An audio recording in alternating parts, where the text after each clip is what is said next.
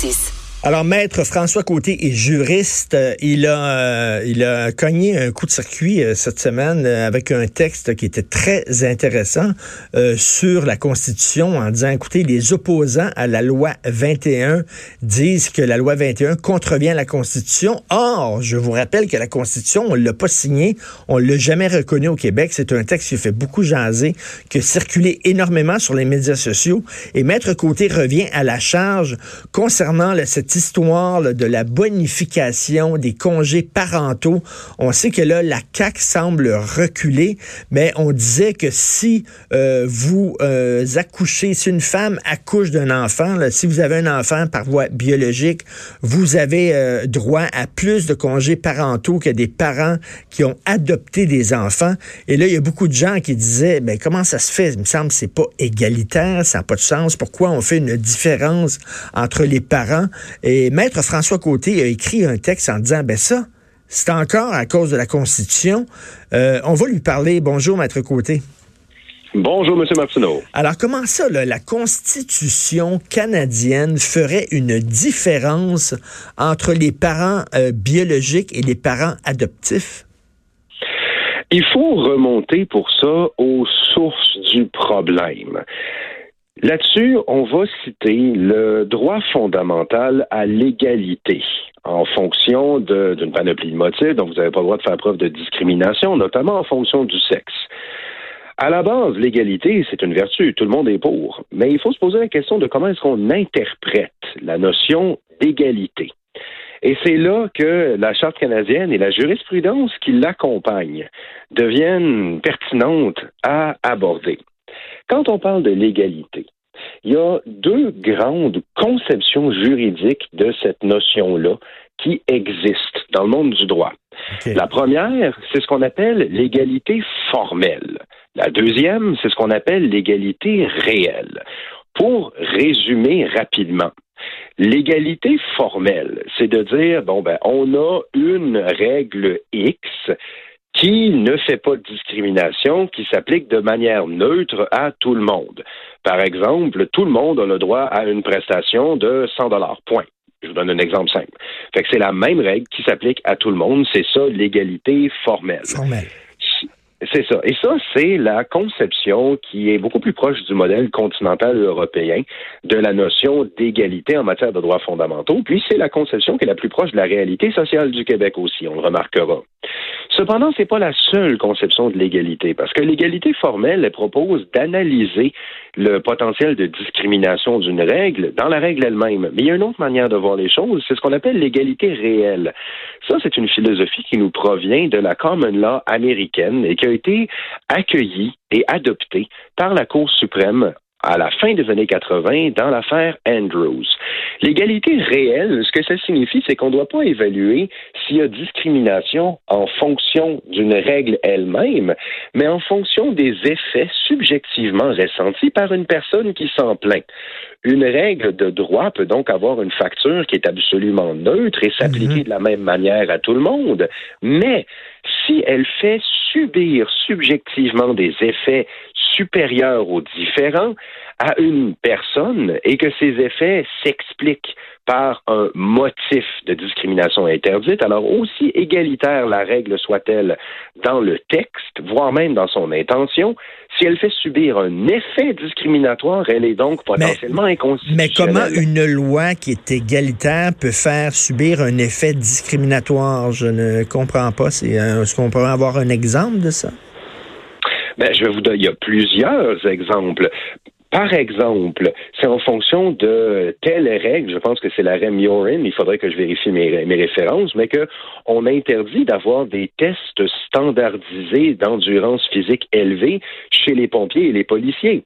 Parce que si vous, si vous imposez une même règle, un même test qui va être plus difficile à atteindre pour les femmes que pour les hommes en raison de la réalité biologique, peu importe si la règle est d'écriture neutre, si elle est ressentie différemment par diverses catégories de personnes, c'est discriminatoire. OK, donc vous devez donc vous devez mettons passer un test d'endurance, la loi dit ça, mais là les femmes disent mais là écoutez, c'est certain que c'est discriminatoire contre nous parce que biologiquement, on n'a pas la même force des hommes, donc nécessairement, on n'aura pas les mêmes performances. Donc, cette loi-là, qui semble égalitaire, en disant tout le monde va passer le même test, tout le monde doit avoir la même note pour être reçu pompier ou policier, dans les faits, c'est discriminatoire. OK, je comprends.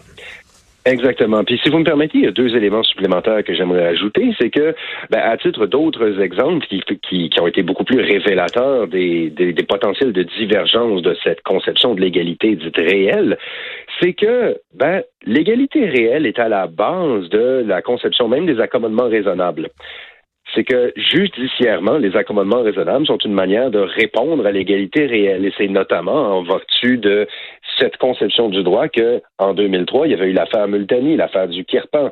Une règle qui interdisait le port d'armes dans les écoles a été jugée discriminatoire parce que pour un jeune sikh, elle lui fait subir un impact différencié en raison du caractère religieux de son mhm. poignard.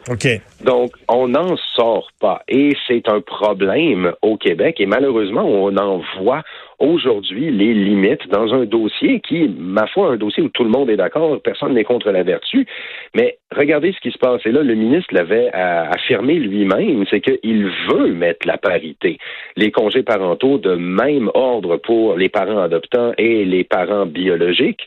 Sauf que si on se retrouve à accorder la même indemnité du RQAP à des parents biologiques et à des parents adoptants, ça, ça veut dire que vous allez donner le même montant à une personne qui adopte, donc qui n'a besoin de cette indemnité que pour s'occuper de l'enfant durant les premiers temps de vie, et vous allez également remettre ce montant à une mère biologique qui aurait non seulement passé au travers de ça, mais qui au surplus doit passer au travers de la grossesse et de l'accouchement. Donc, on lui dit, ben, tu dois te contenter de moins alors que ton sexe féminin fait en sorte que par nature, tu vas passer au travers d'un processus biologique plus éprouvant. Donc, c'est une forme de discrimination. Donc, c'est pour ça que le ministre, jusqu'à ce qu'il annonce qu'il euh, qu'il annonce ses intentions de réviser le projet, mais ça, je reviendrai dans quelques instants, c'est pour ça que le ministre ne peut pas donner la parité, parce que s'il le fait, Parce que là, la réaction des gens, c'est voyons donc comment ça se fait qu'ils voyaient bien que c'est aussi euh, c'est aussi difficile. Il faut passer du temps avec des enfants, mettons qu'on va chercher en Chine, au Vietnam, on les ramène ici. C'est certain que, bon, il faut établir un lien de confiance avec l'enfant. Donc, c'est important aussi d'avoir de longs congés parentaux. Et les gens, dans la vraie vie, dans la vie de tous les jours, ne font pas de différence entre des parents adopteurs puis des parents biologiques. Donc, on se demandait pourquoi, soudainement, le ministre, qui est quand même pas un fou, euh, faisait, lui, une différence dans sa réforme. On disait, c'est une réforme qui est mal conçue. Or, ce que vous dites, c'est que c'est pas parce qu'elle était mal conçue, c'est parce que c'était, il était obligé de faire la réforme comme ça à cause des lois constitutionnelles canadiennes. Effectivement, et euh, le ministre l'a avoué lui-même lors d'une conférence de presse la semaine dernière, c'est que c'est après avoir consulté la jurisprudence et après avoir obtenu des opinions juridiques, il s'est fait dire que je peux pas faire ça, ce serait discriminatoire. Donc c'est moi je mettrais vraiment pas la faute sur le ministre là-dedans qui essaye sincèrement d'atteindre la parité, mais qui s'est fait dire on peut pas faire ça. Là. Si on fait ça, on va créer parce que ça serait ça serait perçu ça serait perçu comme discriminatoire par les mères biologiques en disant nous autres euh, on a accouché, euh, il y a des risques de dépression postpartum. Euh, donc, comment ça se fait qu'on lui met sur le même pied d'égalité que des mères Notre réalité, exactement, c'est notre réalité est différente. Elle se justifie mm. en fonction du sexe, donc discrimination interdite en fonction du sexe. Après ça, le ministre, hier, a fait une déclaration à l'effet qu'il voudrait tenter de reculer, il voudrait tenter de trouver d'autres manières d'atteindre la parité. Puis, encore là, écoutez, c'est une bonne intention, personne n'est contre la vertu, mais je m'interroge euh, juridiquement là, sur la faisabilité, parce qu'il y a un principe en droit, c'est qu'on peut pas faire indirectement ce qu'on peut pas faire directement.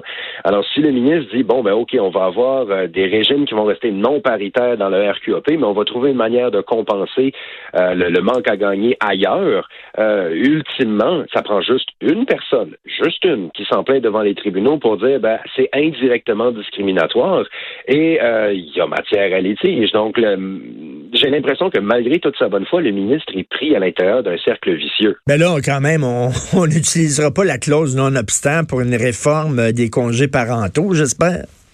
Euh, écoutez, ce serait loin d'être quelque chose d'inattendu, ce serait loin d'être historiquement euh, inhabituel. On a publié une étude l'an dernier dans laquelle, euh, moi et le professeur Rousseau, on a publié une étude l'an dernier dans laquelle on avait recensé l'utilisation de la disposition dérogatoire au Québec. Et il y a eu plus d'une centaine. En fait, il y en a eu 107 là maintenant avec la loi sur la laïcité, 107 fois où on a utilisé la disposition dérogatoire. Donc c'est quand hmm. même quelque chose qui est qui est pas rarissime comme au Canada anglais où le, nombre de fois peut se compter sur les doigts d'une main.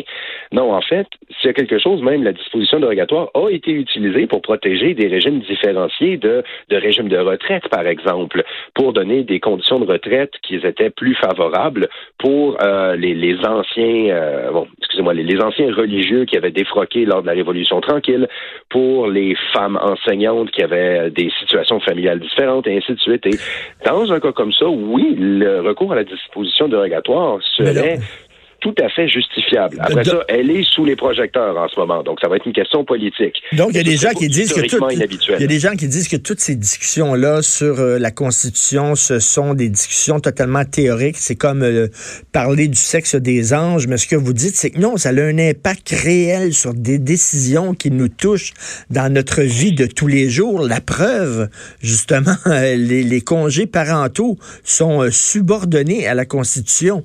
Et je voudrais en terminer le revenir sur votre texte, euh, Maître Côté, concernant la loi 21 et la Constitution que nous n'avons pas signée.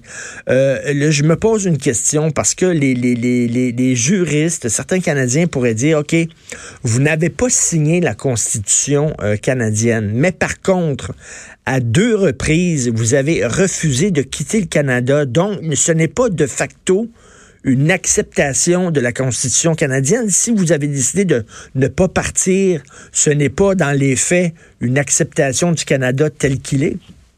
Ce serait absolument fallacieux et antidémocratique de le prétendre. Ça n'aurait aucune validité. Ce n'est pas parce que quelqu'un a voté non au référendum qu'il a voté oui à la Constitution. Absolument rien ne permet de faire une affirmation et je l'estime euh, franchement fallacieuse, à la limite de l'offensant. Donc, dans un cas comme ça, oui, nous sommes toujours au sein de la fédération, mais est-ce que ça veut dire que, puisque nous sommes toujours au sein de la fédération, on renonce à remettre en question quoi que ce soit? Pas du tout. Il s'est passé une injustice du point de vue à tout le moins politique et moral en 1982 et le simple passage du temps ne fait pas extinction de cet événement historique qui va, qui reste gravé dans la mémoire de la nation et qui laisse encore aujourd'hui des conséquences très réelles dans notre vie quotidienne et dans notre potentiel de détermination de nos orientations sociales. Faire une mmh. association entre les deux, on a voté non, donc on a perdu le droit de se plaindre. Je le refuse catégoriquement, tout comme des millions de Québécois derrière moi. C'est pas parce qu'une femme ne quitte pas son mari qu'elle accepte de se faire battre par celui-ci. une métaphore euh, qu'on pourrait prendre. Maître Côté, euh, j'invite les gens à aller consulter votre page Facebook. Vous avez souvent des textes extrêmement intéressants. Pour ceux qui pensent que la Constitution, ça n'a pas d'impact sur notre vie de tous les jours, Maître François Côté va vous l'expliquer dans des termes clairs et précis. Merci beaucoup. C'est un plaisir. Merci, Maître François Côté, avocat.